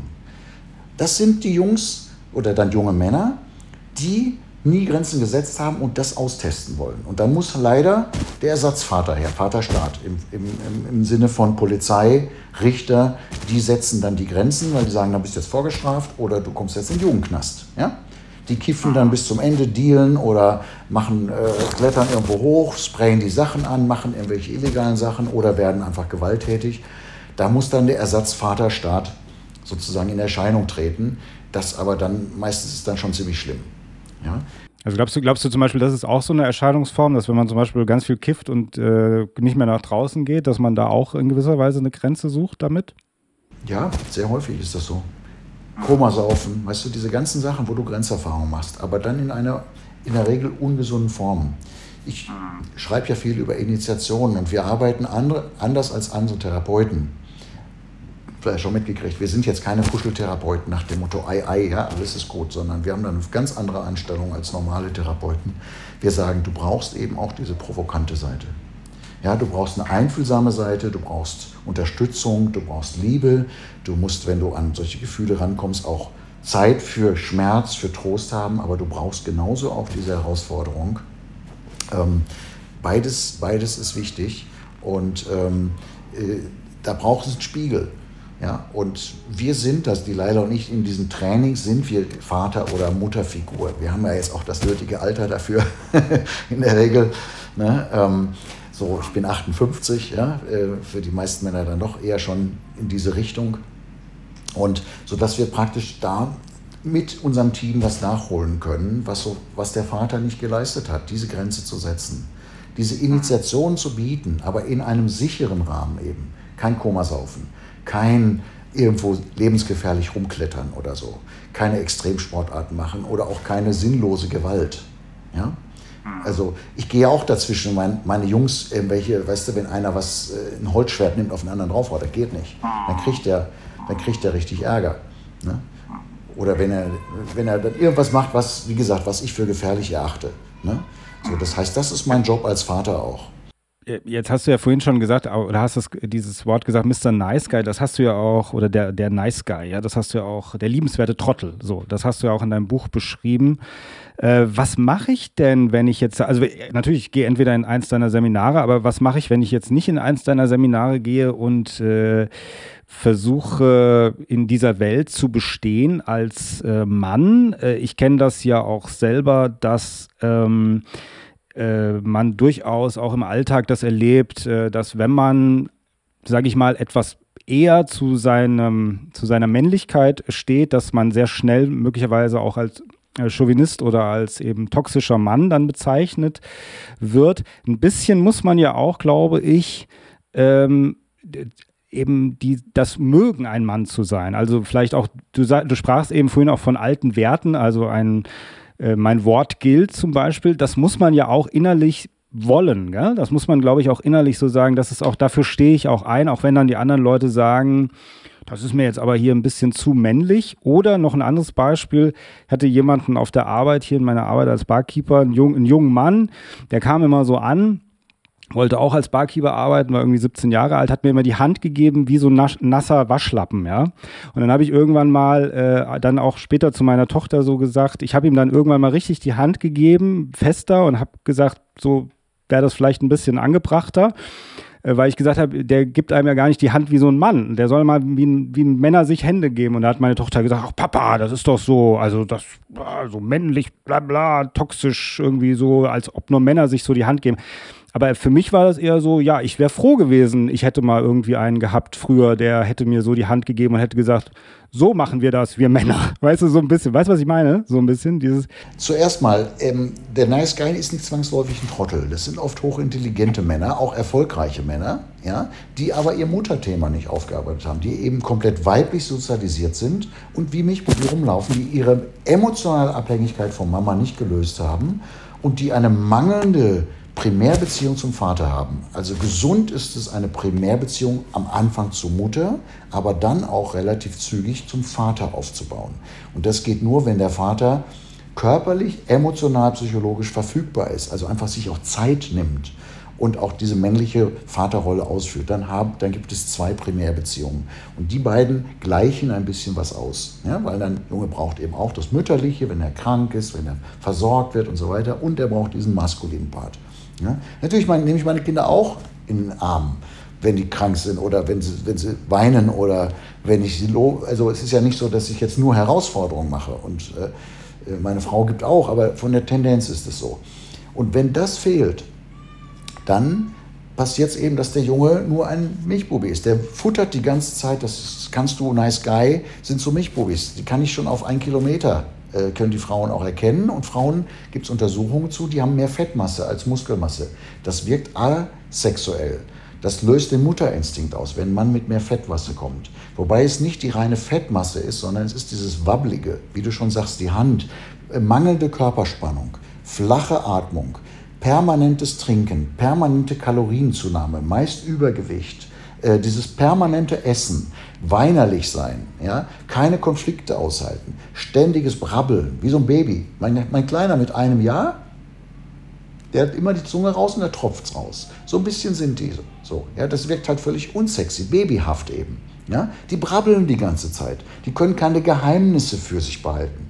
Ne? Das fängt da schon an. Ich sortiere die Leute ja aus für mein Training. Ich lehne ja ganz viele ab.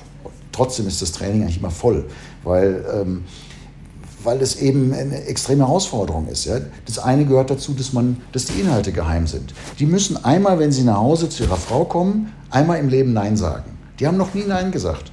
Die sind immer umgekippt, weil sie es nicht aushalten, einer Frau gegenüber Nein zu sagen. Ja? Weil sie ein schlechtes Gewissen haben. Dann sagt die Frau, oh, du vertraust mir nicht. Und dann kippt er um. Oder sie weint und er kippt um. Er hat noch nie Nein gesagt. Das weiß die Frau. Ja? Das weiß auch das Mädchen, wenn Papa nicht Nein sagen kann. Kriegt ihn rum. Ja? So, die Männer lernen Nein zu sagen, damit sie endlich mal wieder ein Standing haben. Ja? So, und das ist eben genau umgekehrt wie in der Gesellschaft. Ich sage, die Frauen haben die Führung in der Partnerschaft. Ich behaupte, 80 Prozent der Frauen haben die ganz klare Kontrolle, bestimmen in der Partnerschaft, was passiert. Und auch die meiste Gewalt, psychisch wie körperlich, geht von Frauen aus. Ja, das ist auch so, kann man auch belegen. Laila, meine Geschäftspartnerin, die die Frauenseminare sagt, sieht das noch viel drastischer als ich. Die sagt, 95 Prozent der Partnerschaften in Deutschland haben Frauen die Hosen an und nicht der Mann. Das finde ich echt zu frustrierend. Also ich, ich bin bei 80 Prozent.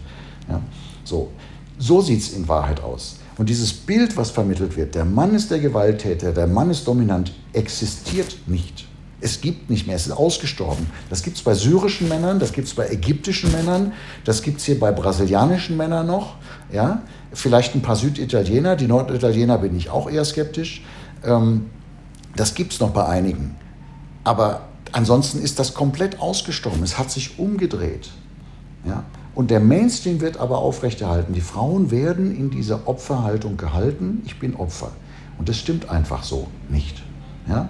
Dieses, dieses Stereotyp, der Mann ist Täter, die Frau ist Opfer, das ist Quatsch. So, es geht also darum, ein positives Bild für deine Männlichkeit, einen positiven Wert von Aggression zu sehen. Nein zu sagen. Allein diese Übung. Ich sage den Nice Guys immer, die sollen morgens vor dem Spiegel stehen und sich so lange Ohrfeigen geben, bis sie böse aussehen. Und wenn sie böse denken, sie sehen böse aus, sehen sie neutral aus. Die meisten Männer haben so wenig Selbstwert. Da kommt eine schöne Frau und sie grinsen. Und dieses Grinsen zeigt, ich tue dir nichts, ich tue dir nichts, ich bin ein ganz lieber Kuschelbär. Wie sexy ist das? Da sagt die Frau, was ein armer Willi. Ja? So, also mal neutral auszusehen, mal Nein zu sagen zu einer Frau, vor allem zu einer gut aussehenden Frau. Das ist mal eine Übung. Ja? So, Kampfsport machen, kriegen alle meine Männer auf. Du musst in ein Kampfsportcenter gehen, wo ein echter, wo Martial Arts gemacht wird. Nicht so ein bisschen Kickboxen oder so ein bisschen ähm, Fitnesstraining nach dem Motto, geht's auch allen gut? Nein. Verbeugung, Aufsagen der Dojo-Regeln, nach Gurten aufstellen, korrekt stehen, Klappe halten, kein Kaugummi kauen, nicht zum Pinkeln rausgehen, nicht zwischendurch dazwischen quatschen, Dis militärische Disziplin lernen, Verbeugung, harte Übungen, wirklich Kampf auch. Ja? So, das macht was nicht, weil ich denke, dass die deutschen Straßen so gefährlich wären. Also wären sie tendenziell, ja. Aber der Grund ist ein anderer, nämlich da lernst du was in deiner Psyche. Wenn du das dreimal die Woche machst, bist du nach einem Jahr ein anderer Mann. Ja? Du lernst, du lernst diesen, diesen Krieger in dir zu schulen. Ja? Also du lernst wirklich einen positiven Archetyp aus dem Archetyp des Liebhabers rauszukommen. Das erkläre ich ja auch im Buch. Dieses der nur fixiert ist auf die Frau, der immer nur ausgerichtet ist auf die Frau, ein Krieger zu sein, der auf seine Ziele ausgerichtet ist, der seinem Leben eine Richtung gibt, der Ja, aber auch Nein sagen kann, der es nicht jedem recht machen muss, der aushält, dass Leute sagen, den finde ich doof. Oder ähm, die Pandemie hat in einer so drastischen Form gezeigt, dass alleine eine Grippe, ja, mehr war es ja nicht, eine spezifische oder meinetwegen auch gefährlichere Grippe, einigen wir uns darauf, hat gereicht, dass Leute all ihre Eier verlieren und alles mitmachen. Von Masken tragen, von die Großeltern nicht mehr besuchen, Freunde im Krankenhaus alleine sterben lassen, bis hin zu äh, äh, Ungeimpfte auszugrenzen. Ähm, das hat gezeigt, wie wenig Eier die Männer haben. Frauen auch, aber jetzt geht es hier um die Männer, ja, die nicht aushalten, dass sie sozial ausgegrenzt, beschimpft oder sonst wie werden. Hm. Ja, gut, wobei das natürlich auch nochmal so das Chaos-Prinzip auch war. Sei es einfach auch was über die Menschheit gerollt äh, und man wusste nicht so genau, wie man damit umgegangen ist, wie man damit umgehen soll. Die einen sind sehr extrem damit umgegangen, die anderen nicht so.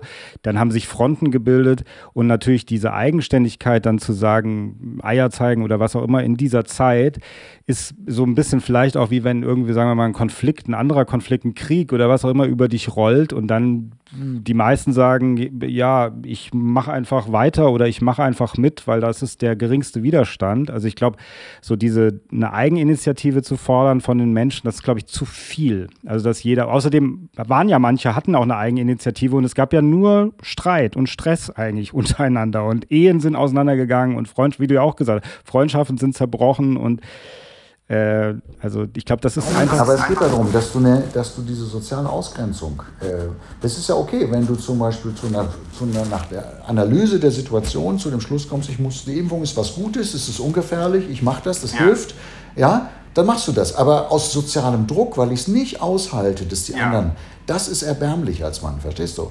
Stimmt, ähm, ja. ja. wenn ich zu der Meinung komme, warum auch immer, und mach das, völlig okay, aber auch Einfach nur, weil ich die, die Konflikte nicht aushalte, Das ist ja. unmännlich. Darum geht es, ja? ja. So, und das ist nicht, entspricht einem Krieger nicht. Nach, ein Krieger, der wünscht sich, dass die feindliche Armee ihn lieb hat. Das geht einfach nicht. Das stimmt. Hm.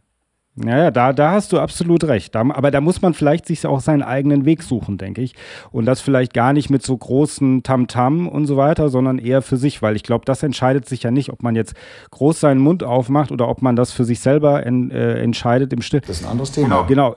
Ja, genau, ist ein anderes Thema, aber ich glaube, das entscheidet nicht, ob man sozusagen, um es mit deinen Worten zu sagen, Krieger ist oder nicht Krieger. Ja, ich glaube, das ist kann man so oder so sein, glaube ich. Glaube ich jetzt mal so. Ähm, aber ansonsten finde ich das sehr, sehr faszinierend, was du sagst, weil ich habe es natürlich auch so erlebt. Ich habe das auch kurz dir in der E-Mail geschrieben. Also, wie gesagt, erstmal so in einem Art Matriarchat, würde ich sagen, groß geworden. Und das hat sich auf Beziehungen natürlich übertragen letzten Endes. Ich kenne das auch in meinen langjährigen Beziehungen, würde ich jetzt mal unterstreichen, dass durchaus die Frau dort die Hosen an hatte. Das ich, habe ich natürlich auch zugelassen. In meiner ersten Beziehung war natürlich, in langjährigen Beziehungen war natürlich auch noch ein Kind im Spiel.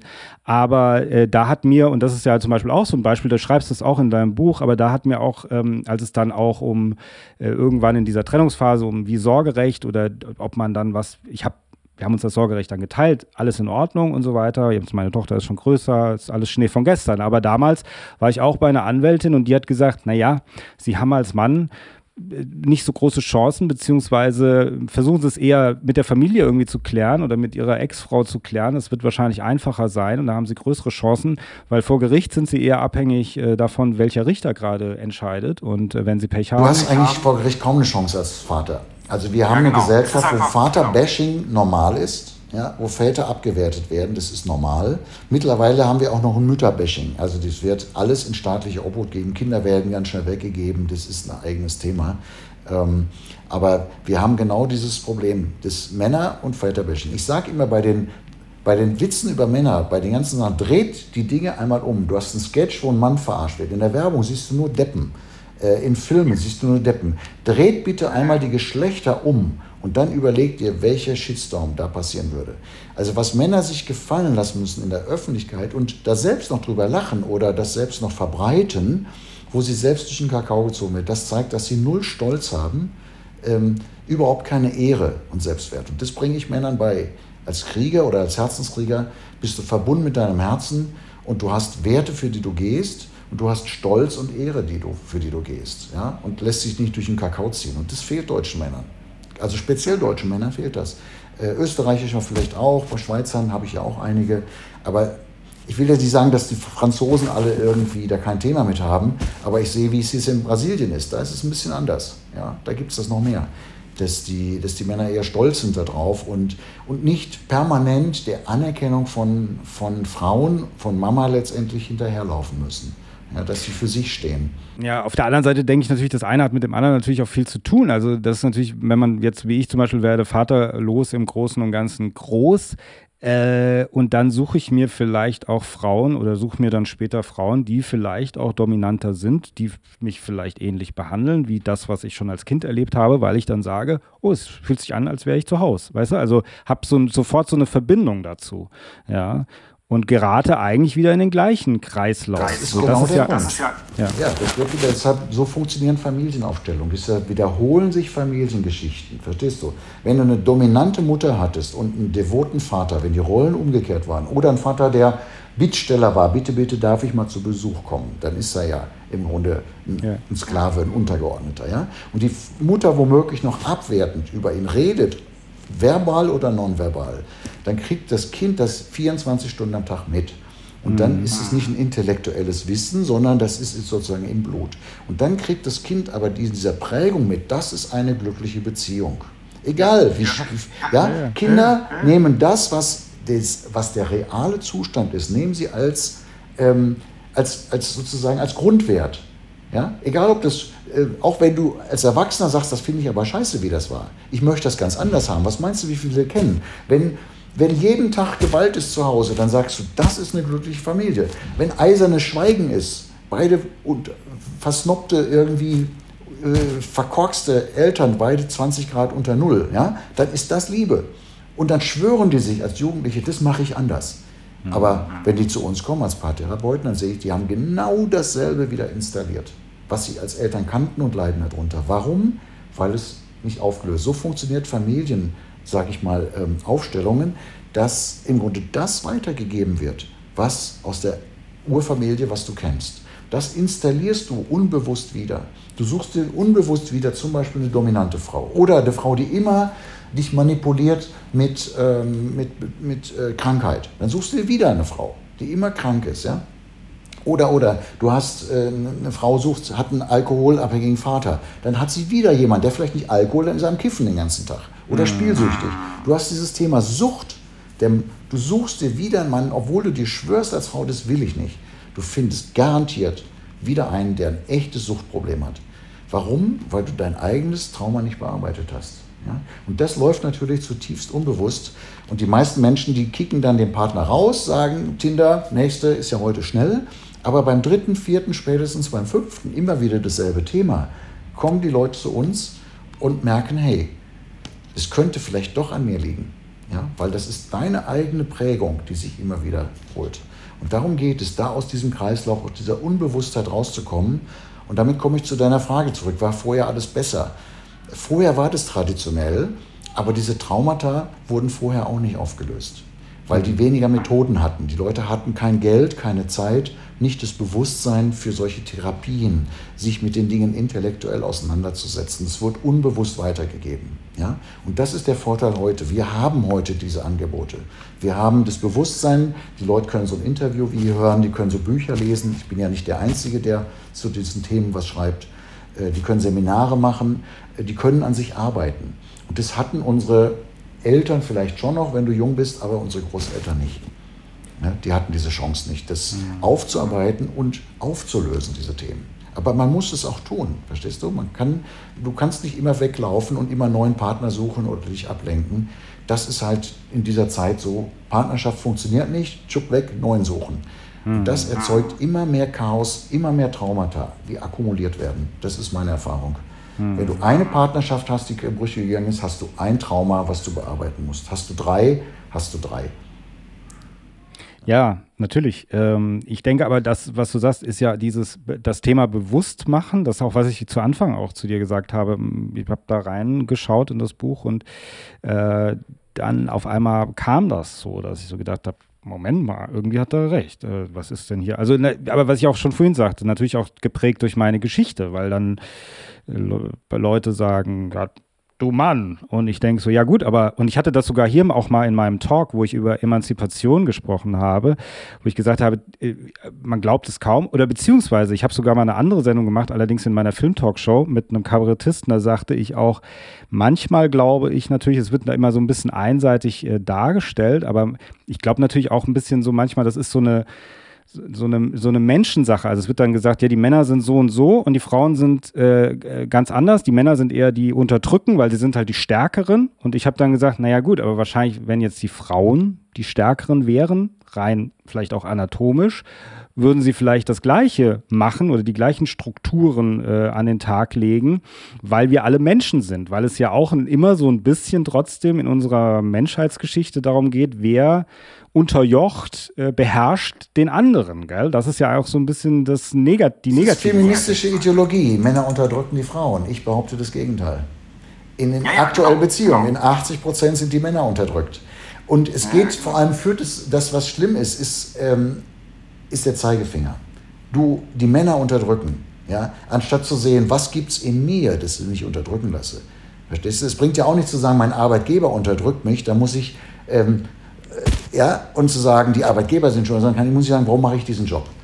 Warum mache ich nicht ein eigenes Unternehmen auf? Warum gehe ich nicht woanders arbeiten? Warum kläre ich das nicht mit meinem Chef? Was habe ich für ein Vaterthema mit Autorität? Das wäre mein Ansatz. Und nicht zu sagen, der ist schuld. Und was ich am Feminismus, was ganz viel ist, ist einfach der Zeigefinger. Und nicht zu gucken, wo bin ich Opfer? Oder wo unterdrücke ich den Mann? Wo manipuliere ich meinen Mann? Wo mache ich ihn öffentlich lächerlich? Wo stelle ich mich über ihn? Wo entwerte ich ihn? Wo kastriere ich ihn irgendwie auch? Ja? So, das würde wirklich weiterführen. Ja? Und das ist so das, was wir in dieser Gesellschaft aktuell haben. Dieses, der Mainstream prägt den Männern ein Schuldbewusstsein ein. Ich bin schuldig dafür, männlich zu sein. Und ähm, äh, den Frauen letztendlich eine, eine, eine Haltung, äh, ich bin, ich werde unterdrückt. Wenn ich nicht immer die letzte Entscheidung habe, werde ich unterdrückt. Wenn ich nicht bestimme, werde ich unterdrückt. Und das entspricht ja. nicht dem Femininen. Ja? Das, ist, das ist genau dieser Quatsch, der da passiert. Aber es gibt da zum Glück eine Gegenentwicklung. Und weißt du, unsere Seminare sind voll und die Bücher verkaufen wir. Und es gibt auch andere, Birgit Kelle zum Beispiel oder so, die man natürlich auch, die geächtet sind öffentlich, ja? die dann sagen, so, die Mutterrolle ist was Schönes, wenn du die ausfüllst. Wenn ich mich dafür entscheide. Ja? Und es ist in Ordnung, alleinerziehend, äh, alleine, alleine äh, Ernährer zu sein, zum Beispiel. Wenn die Frau das will, dann, dann kann man das machen. Ja? Es ist in Ordnung, als Mann Grenzen zu setzen. Als Mann zu sagen, wir gehen heute in das Restaurant. Und nicht zu fragen, Schatz, in was für ein Restaurant willst du denn eigentlich? Frauen finden es toll, wenn du als Mann Initiative ergreifst. Wenn sie nicht permanent ähm, Burnout hat. Die Männer haben das Feuerelement, die Frauen das Wasserelement. Wenn man das versteht, als Mann musst du das Feuer, du musst eine Frau an, also begeistern. Das kommt daher. Verführung hat mit Begeisterung zu tun. Ja? Führen, Verführung. Ja? Das ist das zweite Buch von mir. Abenteuer männlicher Verführung, das schwarze. Ähm, das, da geht es genau darum. Du musst die Frau begeistern. Du musst die Führung übernehmen. Du musst die Angebote machen und, und ihren Rahmen geben, dass sie mal loslassen kann. Die meisten Frauen sind permanent gestresst. Das, die klassische Klage, wenn Frauen zu Laila ins Frauenseminar kommen, die kriegen keinen Orgasmus mehr. Und das heißt, sie kann nicht loslassen. Sie kann sich nicht mehr fallen lassen. Sie kann sich einen Vibrator an die Klitoris halten und 20, zwei Minuten später hat sie ein kurzes Zucken. Aber sorry, das ist kein Orgasmus. Das ist ein spastisches Zucken, ja. Das ist kein wirklicher Orgasmus. Die kann nicht mehr loslassen sexuell. So, sie kann sich nicht mehr hingeben. Es ist ein tiefes Misstrauen. Und die Medien, die ganze Kultur schürt dieses Misstrauen gegen Männer. Wie du schon sagtest, ich will an die Klamotten. Ja, hör mal, natürlich, wenn eine Frau mit einem Mann rumknutscht und sie mag den, dann wünscht sie sich doch, dass er ihr an die Klamotten geht. Das, dann wünscht sie sich das doch. Ja? Aber es ist das Bild gleich, Hilfe, Hilfe, ich werde als Frau ähm, vergewaltigt oder so.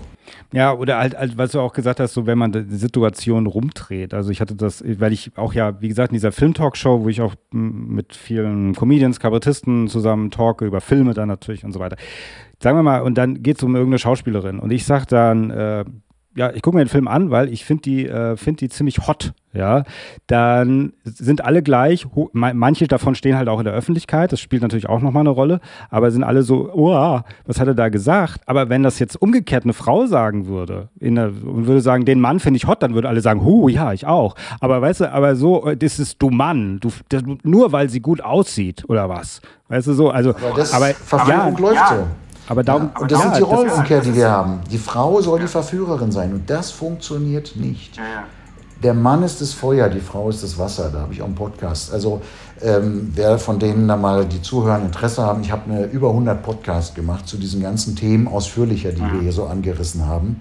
Ähm, da würde ich mal reinhören. Oder für die Frauen auch den, den Podcast von der äh, Laila und der Verena Bust ähm, wo die sich ganz gezielt den Frauenthemen widmen, weil das gehört aus meiner Sicht zusammen. Es gibt, wir müssen aufhören, mit dem Zeigefinger zu, äh, äh, zu zeigen. Das hast du, das lernst du als Paartherapeut. Paare kommen zu mir und sagen, mein Mann muss sich ändern, dann geht es uns gut. Und der Mann sagt, wenn meine Frau sich ändert, dann bin ich glücklich. Und das ist das Erste, dass wir denen erstmal den Zeigefinger umknicken, damit er auf sich selbst zeigt. Ja? Das ist das allererste. Und zu gucken, hey, was kann ich bei mir tun? Was sind meine Anteile hier? Ja, und das ist der entscheidende Punkt, aufzuhören, auf das andere Geschlecht zu zeigen und anfangen, sich zu entwickeln. Und wenn die Frau eine feminine Frau ist, ihr Wasserqualität entwickelt, dann ist sie so verführerisch, da muss sie nicht dominieren. Dann, dann tut der Mann alles für sie aus purer Liebe. Fliegt er zum Nordpol und besorgt ihr, weiß ich nicht, einen Eskimo-Mantel. Ja? Äh, das wird er dann einfach aus Liebe machen. Da muss sie ihn nicht drängen, sondern das geht über das Weibliche. Ja? Und Sie bewundert ihn. Und zwar nicht, weil sie sich unterordnet, sondern weil sie stolz ist. Lobt sie ihn in der Öffentlichkeit, weil sie stolz ist, so einen potenten und so einen starken Mann zu haben. Ist sie stolz. Sie muss nicht selbst potent und stark sein und mehr Geld verdienen, sondern äh, genau das ist das. Und äh, die Macht der Frau ist genauso groß wie die des Mannes. Ja? Die ist nur eine andere. Naja, das hat sich, das hat sich wirklich in den letzten Jahren im Mainstream eben sehr stark verändert. Das kann man, spürt man jeden Tag letzten Endes. Vielleicht beruhigt es sich auch wieder. Manchmal ist ja auch sowas, was irgendwie so hochschwappt, dann wird es irgendwann normalisiert es sich wieder.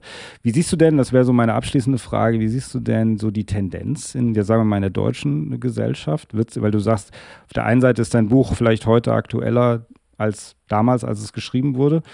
Ähm, auf der anderen Seite sagst du auch, du hast ja einen großen Zuspruch mit deiner Arbeit. Was denkst du, wie ist so die Tendenz? Also haben die Männer noch eine Chance?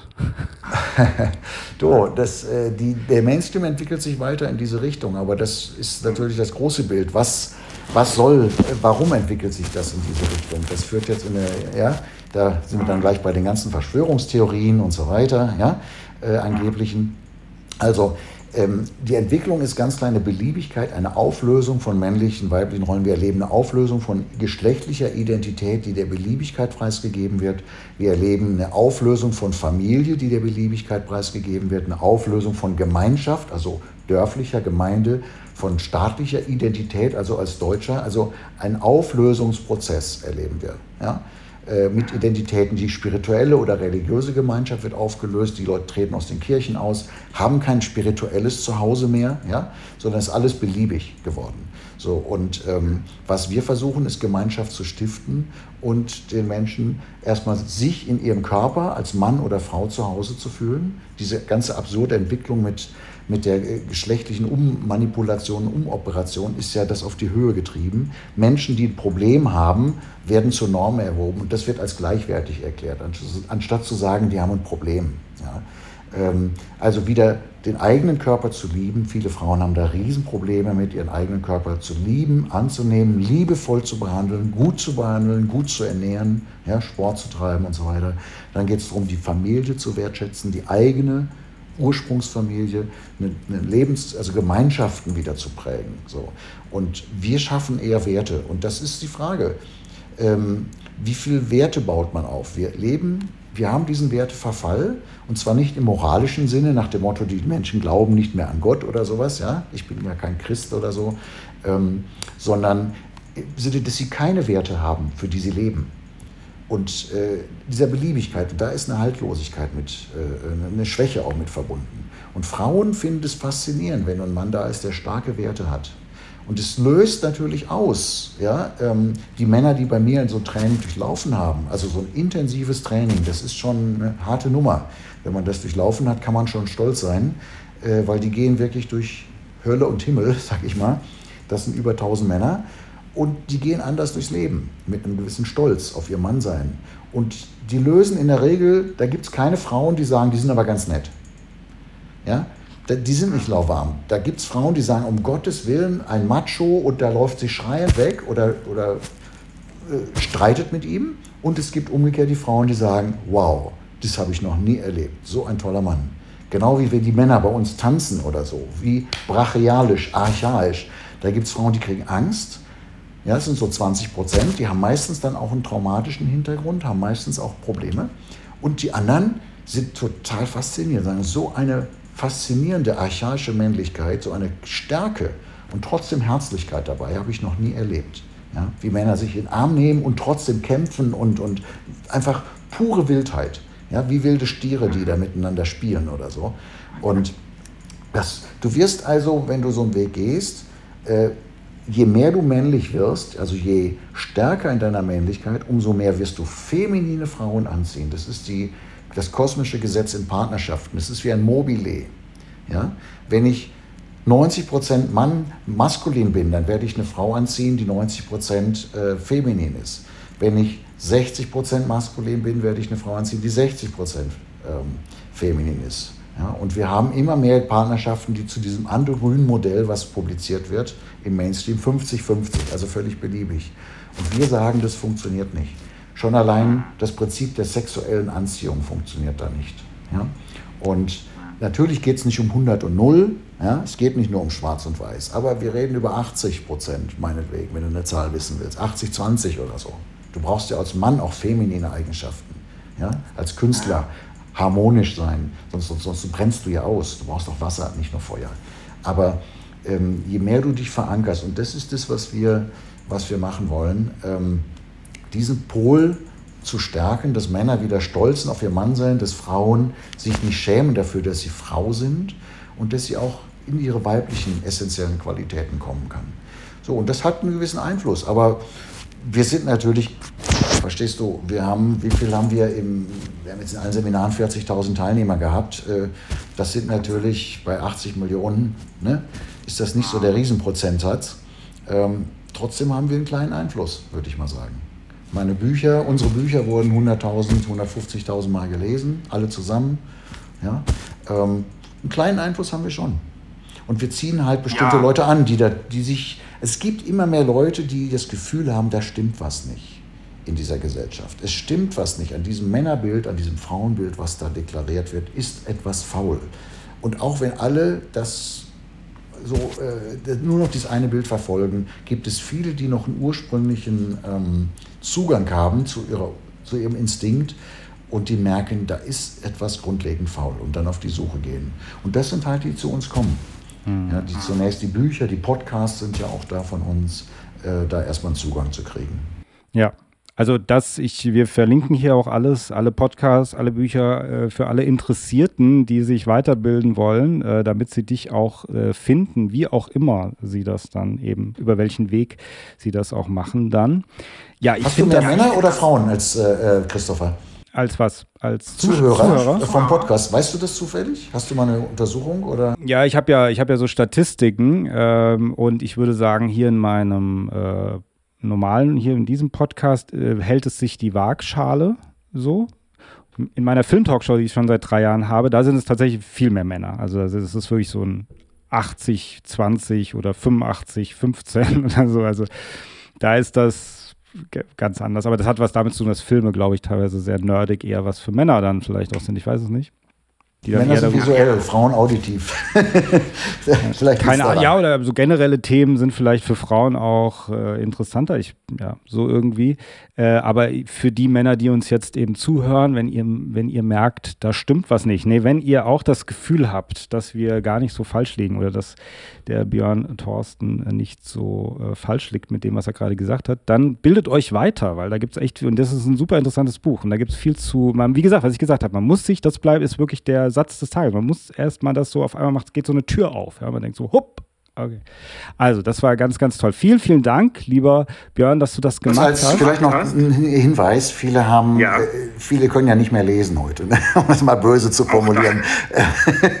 ich bin jetzt mal ein bisschen ja. böse oder nicht länger als zwei Minuten. Es gibt es auch als Hörbuch. Habe ich sogar persönlich gesprochen, weil mir das wichtig okay. war. Ja, also das Buch gibt es auch als Hörbuch. Ne? Das okay. einzige, das leider. Cool. Das ne? ist auch cool.